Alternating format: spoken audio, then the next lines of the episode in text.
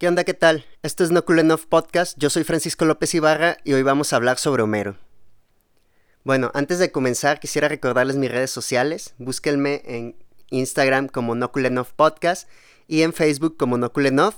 También subo los podcasts a YouTube por si quieren buscarlos ahí y pues los van a encontrar en todas las plataformas de podcast como Spotify. Y bueno, el día de hoy vamos a utilizar tres textos en específico.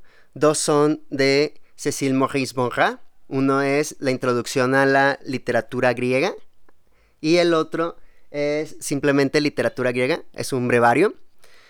Y también vamos a utilizar una compilación hecha por Juan Antonio López Pérez llamada Historia de la literatura griega. En específico hoy vamos a hablar del ensayo de A. López Eire, titulado Épica Homero. Bueno, para comenzar, vamos con el libro de Cécile Maurice Bonrat, él dice que los griegos le daban una importancia especial a la literatura porque le servía para poder comprenderse y entender qué es el hombre, así como entender su relación con lo divino. Aunque hay dioses, en este caso estos actúan en la tierra y tienen un comportamiento muy de humanos. Más adelante vamos a ver cómo Homero humanizaba a los dioses o quizá cómo la literatura griega empieza a humanizar a los dioses. También nos habla un poquito sobre la cuestión homérica, aunque Borja no lo nombra así. Desde la Grecia antigua se creía que había un solo autor llamado Homero, que era originario de Quíos, y bueno, después con los estudios modernos se dice que es una colección de cantos independientes recopilados en la Atena del siglo IV a.C., con esta compilación que era Licurgo. Bueno, eh, más adelante vamos a hablar un poquito más sobre la cuestión homérica, pero quiero que nos concentremos más en eso cuando vayamos al texto de Friedrich Nietzsche sobre los griegos. Y bueno, vamos hacia adelante. Según nos dice eh, Cecil Maurice Morra, cito, el estado actual de conocimientos es posible afirmar que la Iliada y la Odisea pueden considerarse obra tanto de una multiplicidad de poetas como de un poeta singular. Detrás de ellos hay una larga tradición de poetas que referían sus historias de igual modo y que inventarán un amplio número de sus frases, artificios, episodios y personajes. Eh, según nos dice Morra, son obras individuales compuestas de acuerdo con una estructura que se puede reconocer, con una línea de acción claramente discernibles dentro de un plan general, con una tónica imperante y un carácter que no se encuentra en ningún otro tipo de poesía oral, con un estilo coherente y elevado que a duras penas hubiera podido mantenerse a nivel tan alto si no hubiera sido escrito por la mano de un poeta excepcional. En este caso, la opinión de Bonra en cuanto a la cuestión homérica es que fue hecha por un solo autor, por las razones que antes les leí. Y también vamos a encontrar en cuanto a las dos obras principales, es decir, la Iliada y la Odisea, una diferencia de vocabulario, naturaleza y mentalidad. Esto quizá porque primero se escribió la Iliada y luego se escribió la Odisea, que fueron compuestas a finales del siglo VII a.C. También por ahí nos menciona Morra que estos eran poemas escritos para ser cantados para los nobles en Jonia. Eh, quizá Homero era uno de los bardos como los que se describen en la Odisea. Cito, según Morra, hombres libres respetados por su admirable habilidad para el canto, pero económicamente dependientes del mecenazgo. Eso explicaría, por lo tanto, la ausencia total de alusiones personales e incluso de juicios personales.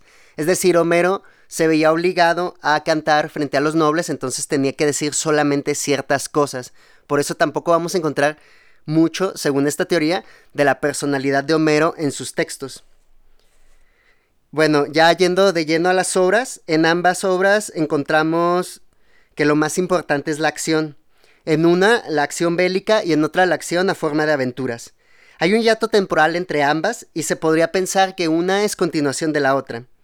La primera, la Iliada, trata principalmente de la ira de Aquiles, aunque esta historia nos va a servir para proporcionarnos una estructura sobre la cual se constituyen otros episodios sueltos, como son eh, la creación de las armas de Aquiles, el momento en el que Menelao o, o Patroco o incluso Héctor van a triunfar. Eh, y demás episodios. Vamos a encontrar muchísimos episodios que giran en torno a la historia principal, que es la ira de Aquiles.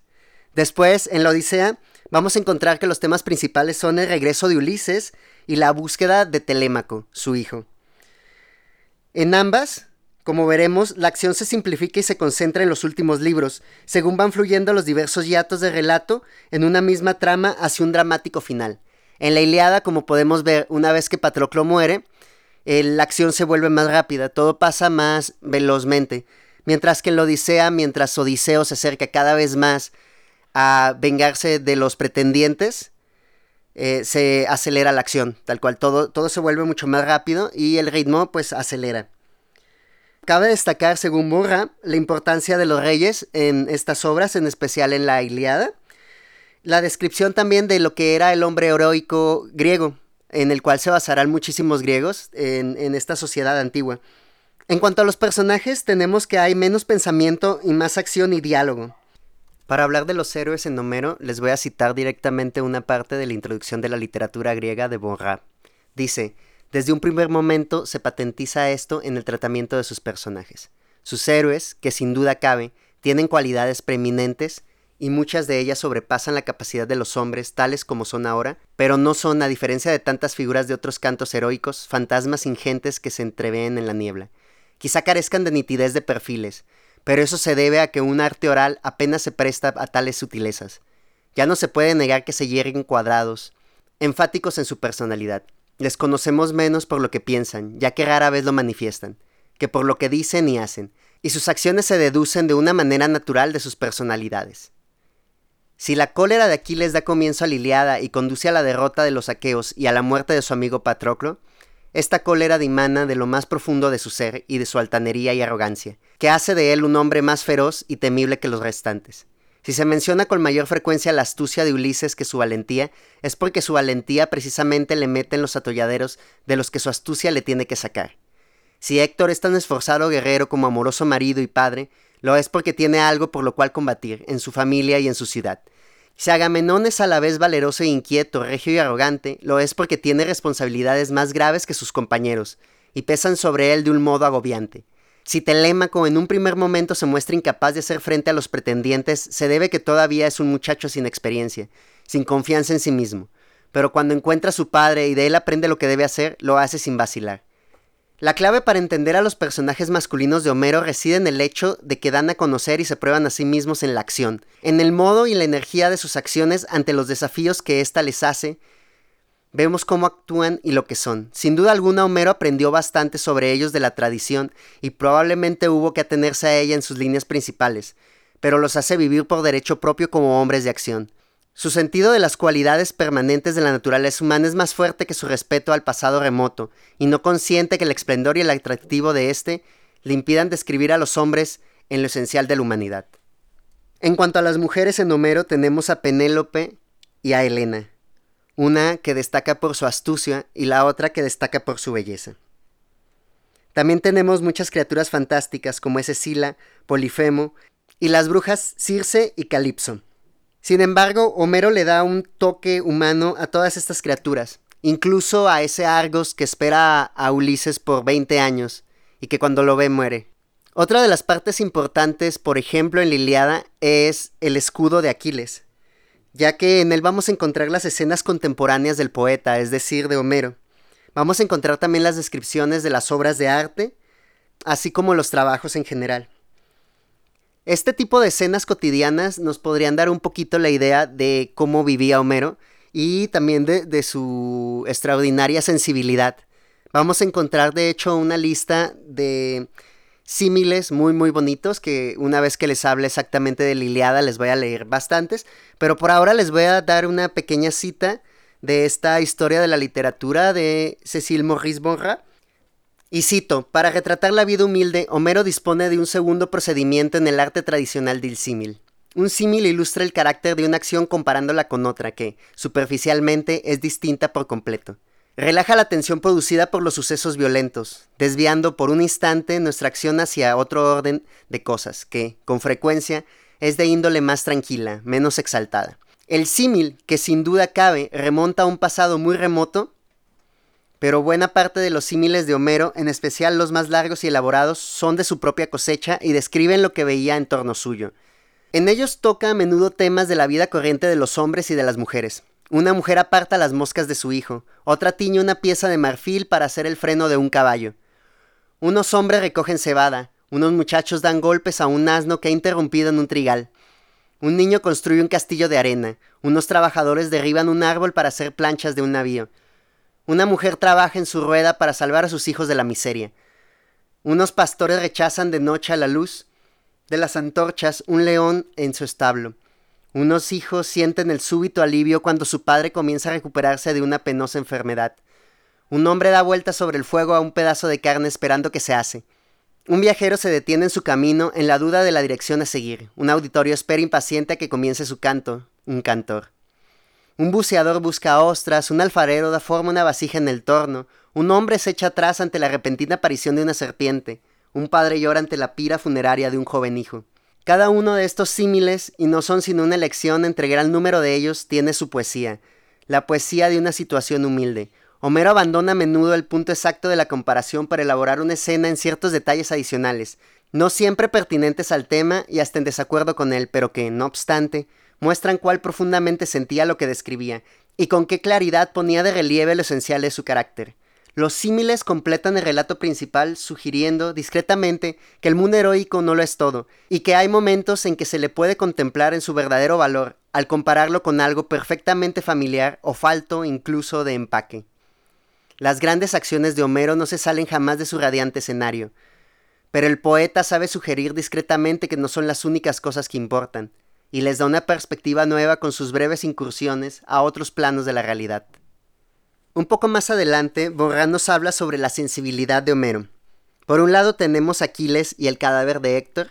Esto es cuando pues Aquiles intenta pues mutilar el cadáver de Héctor y Príamo tiene que ir a buscar el cadáver de su hijo.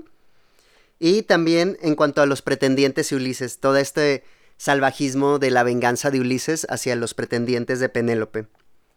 En cuanto a la Iliada, por un lado tenemos el mundo masculino, que es el de los aqueos, que están en el campamento justo al lado de las naves, y que buscan la gloria personal.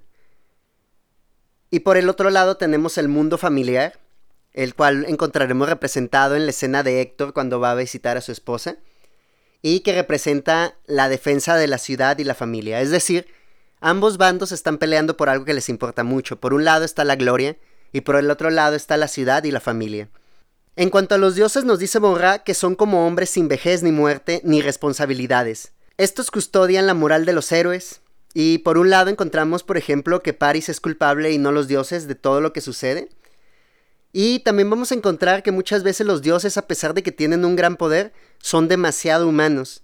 A veces incluso están por debajo de los héroes, lo cual los acercaría a la comedia.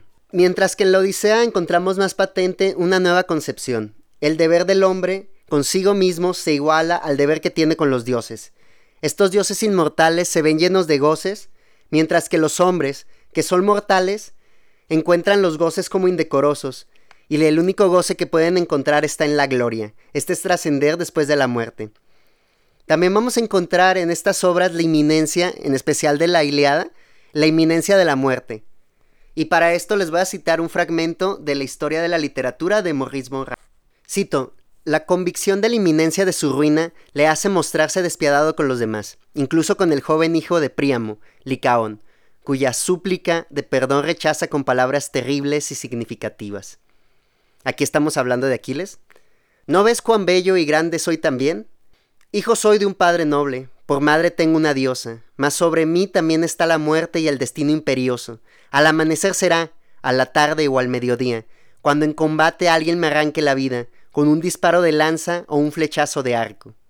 Aquí termina la cita de Aquiles, y bueno, eh, dice, la urgencia de colmar la propia vida de hazañas es la respuesta heroica a cualquier duda sobre la pequeñez del hombre en comparación con los dioses. En su mundo y a su manera, el hombre puede hacer lo que los dioses no pueden. Al arriesgar su vida demuestra su apego a algo que la trasciende, a un ideal de hombría que los dioses jamás pueden tener, y desde un punto de vista humana esto tiene una nobleza, de la que por fuerza carecen las fiestas y los regocijos del Olimpo. En cuanto al amor en estas obras, vamos a encontrar, por ejemplo, la escena de Héctor y Andrómaca, su esposa, y también vamos a encontrar este amor que se tiene en Ulises y Penélope, que pues los hace juntarse al final de la Odisea. También vamos a encontrar en Homero detalles que dan una sensación de realidad, por ejemplo, de Troya y de Ítaca, que quizás pudo haber conocido por lo menos las ruinas de Troya. También vamos a encontrar lugares de imaginación que en realidad no existen, como la cueva de Calipso, y descripción de paisajes griegos en, en sus símiles, estos paisajes rocosos, de mar, etc. Homero compuso sus poemas para recitarse y no para escribirse. Fue todo mental, o sea, digamos, probablemente hasta hay por ahí una teoría que Homero, a pesar, aparte de ser ciego, podía ser analfabeta y solamente sabía componer y cantar. Es solo una teoría. Y bueno, tenemos una cita por aquí que dice, su unidad de composición es la frase y no la palabra. Es decir, aquí nos va a ayudar mucho por ser eh, una poesía que estaba hecha para cantarse y para memorizarse. La elección de las frases apropiadas, estas frases hechas que ya están y que vamos a encontrar, por ejemplo, en los epítetos y en demás fórmulas ya hechas. Que este texto esté escrito para un auditorio y no para un lector implica que haya incongruencias o también desfases. Porque vamos a darnos cuenta de que muchas veces para exaltar ciertas partes del poema vamos a encontrar muchas incongruencias. Con estas palabras, este autor va a cerrar el capítulo que habla sobre Homero en su introducción a la literatura griega. Cito, a través de la poesía se trascienden los horrores del presente y se transfieren a una esfera en la que su relato enriquece a los hombres y amplía su experiencia. Es en este el imperecedero monumento que Homero erigió de su conocimiento de un pasado oscuro y violento, al que consagró toda la opulencia de su mente y de su imaginación. El hombre perece y no deja apenas sino un nombre tras de sí, pero este nombre y las leyendas que a veces se entretejen sobre él inflaman e inspiran a los hombres que vienen después y perduran para solaz y seguridad en las cambiantes escenas de una vida predestinada a la muerte. Esto es todo en cuanto a la introducción a la literatura griega de Maurice Cécile Borra. Y ahora les voy a hablar un poquito de lo que encontré en el ensayo de A. López Henry dentro del libro Historia de la Literatura Griega, compilado por Juan Antonio López Pérez. Y bueno, este ensayo empieza hablando sobre la Iliada, que contiene 15.000 versos aproximadamente, y la Odisea, que es un poco más corta, tiene 12.000 versos. Y podríamos decir que Homero inició la literatura griega, es el poeta por autonomacia, y según Demócrito, Aristófanes y Platón era el poeta divino. Homero, junto con Hesíodo, dio forma a la religión griega. Tenemos que recordar que Homero fue de alguna manera el maestro de los griegos, pues sus obras eran memorizadas en la escuela y bueno, este, para esto les tengo una pequeña cita de este ensayo. Homero, el poeta más admirado de la antigüedad, fue además maestro y educador de los griegos, pues les transmitió, envueltas en la más elevada poesía, enseñanzas variadas y sutiles, como la configuración del firmamento, las genealogías de los héroes, los significados de determinadas palabras que a primera vista pudieran parecer opacas, los comportamientos razonables y ejemplares, la fragilidad de las humanas criaturas que huellan la tierra, la colmiseración y la piedad a que mueve la sufrida condición humana, la cambiante y lábil fortuna de los mortales, los inconvenientes de la obstinación y la contumacia, las técnicas para conducir los carros con máximo provecho en las carreras, la siempre aconsejable obediencia a los dioses. Tenemos que la lengua homérica es la lengua jónica y que va a influenciar a la poesía exométrica, al patrimonio griego en general, a las elegías, a poetas como Safo o Alceo, a la lengua trágica, al corpus hippocraticum e incluso a las parodias de Aristófanes. Con Homero surge la primera lengua artificial, la más antigua de la literatura de la élite. Vamos a encontrar como con Morra que por ser una poesía oral va a utilizar fórmulas. Eh, esto es porque los poetas y los espectadores podían ser incluso iletrados, y las fórmulas que son epítetos o acciones se utilizaban para poder recordar mejor la poesía, ya que esta era una poesía que no se escribía, sino que siempre se cantaba y se memorizaba. Las fórmulas preexistentes, mal innovación que le pudiera dar cada poeta, era lo que hacía grande a esta poesía. Es por eso que Homero es un gran poeta, pues es capaz de aprovecharse de las épicas anteriores para una trama unitaria. Esto en el siglo VIII Cristo. Hace rato decía el séptimo, lo siento, es es en el octavo antes de Cristo. Después nos habla un poquito López Aire sobre la cuestión numérica, que comienza con François Hilderlin, el abate de Aubignac, y que continuará en el siglo XIX con Friedrich August Wolff. Este señor es súper, súper importante y vamos a hablar un poquito más de él cuando vayamos a Nietzsche y los griegos, porque pues, fue un gran filólogo. Y él fue uno de los que propuso la cuestión homérica, el preguntarse si Homero era un solo poeta o si fueron varios, si, si fueron dos, etc. Y bueno, en, en, la poesía de Homero vamos a encontrar tanto arcaísmos como innovaciones. Está la presencia y ausencia de palabras cuyas declinaciones eran distintas, los usos de adjetivos obsoletos e ininteligibles para los griegos del siglo VIII a.C. También vamos a encontrar que en su poesía aparece mucho el hierro, en algunas ocasiones aparece como algo precioso y escaso, y en otras ocasiones va a aparecer como de uso común. Entonces ahí está un poquito extraño porque se supone que el hierro pues no era muy muy común en los tiempos de Troya, pero ya en los tiempos de Homero ya era mucho más común el uso del hierro. También vamos a encontrar en este, la Iliada que se menciona a los fenicios por un lado en cuanto a, Troya y por otro se escucha que están en Ciro, perdón, y en otras partes se escucha que están en Tiro, que era pues, en el lugar actual en el que estaban. En algunas partes se ignora a los dorios, pero en cambio sí aparecen en la Odisea. O sea, en la Iliada no aparecen los dorios y, y su gran invasión, mientras que en la Odisea ya aparecen. También hay muchos arcaísmos lingüísticos, métricos, literarios, históricos, geográficos y religiosos. Eh, Homero, como decimos, es del siglo 8 a.C. y se supone que desde la antigüedad siete ciudades se disputaban ser el origen de, este gran poeta.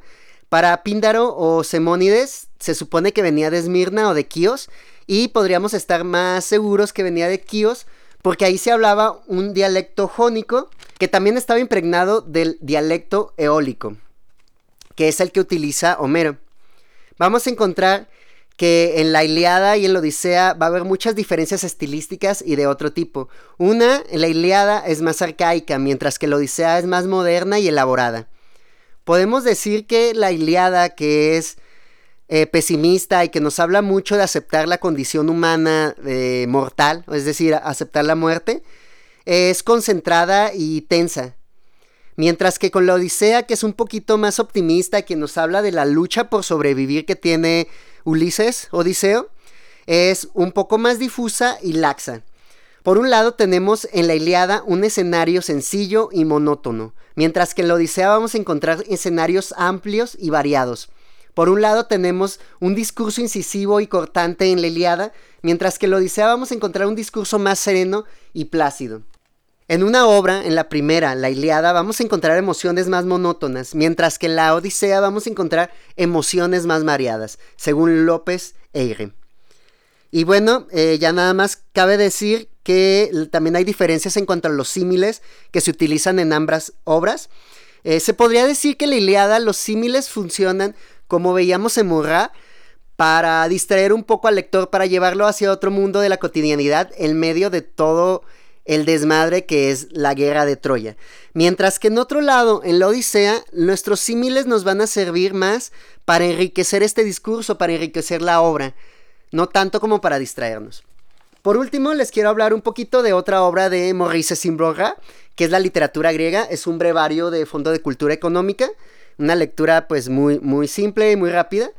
Lo que nos dice Borra en este texto es, pues, nos habla de la Grecia de la edad heroica, es decir, de los tiempos de la guerra de Troya entre el siglo XIII y el siglo XII a.C.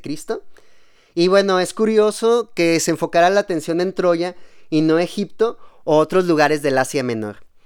Eh, en cuanto pues, a las batallas que tuvieron, ¿no? Porque los griegos antiguos, eh, bueno, así tan, tan antiguos arcaicos, tuvieron batallas, incluso, bueno, tuvieron batallas con Egipto y no se concentran en ninguna batalla de Egipto, se concentran en la batalla de Troya. Esto nos dice mucho en cuanto a la importancia del origen de la cultura griega. También nos menciona por ahí que la Iliada es más una tragedia, es este héroe trágico como Aquiles que abraza su destino, que es morir, para alcanzar la gloria. Mientras que por otro lado entendemos también por ahí una ética en la que encontramos, por ejemplo, toda esta onda de Troya, de París y de Helena y de cómo hay un juicio ético eh, sobre los hombres y quizá también sobre los dioses. Y bueno, eh, hoy no quiero hacerla más larga, solo les quería hablar sobre estos tres textos que me aventé estos últimos días para dar una breve introducción a lo que va a ser Homero. Estos textos de Homero quiero que mm, por lo menos tengan unos cuatro episodios. Este sería el primero. En el siguiente quiero hablarles probablemente ya de la Iliada. También quiero hablarles de unos textos que escribió Friedrich Nietzsche sobre los griegos. Son cuatro textos. Y bueno, ya para terminar, también quiero hablarles un poquito de la Odisea. Tengo que volver a leerla, entonces denme chancita. Espero seguir sacando un episodio de la historia de la literatura, en este caso la historia de la literatura griega, por lo menos una vez al mes. Sean pacientes, por fin. Y bueno, ¿qué más? Pues muchas gracias por escuchar. Eh, búsquenme redes sociales como Noculenov en Facebook y Noculenov Podcast en Instagram. También estoy en YouTube y pueden escuchar el podcast en distintas plataformas de podcast y pues en especial en Spotify. Entonces también si es la primera vez que escuchan este podcast, les invito a escuchar los otros episodios y nos vemos dentro de una o dos semanas. Esto es No soy Francisco López y muchas gracias por escuchar.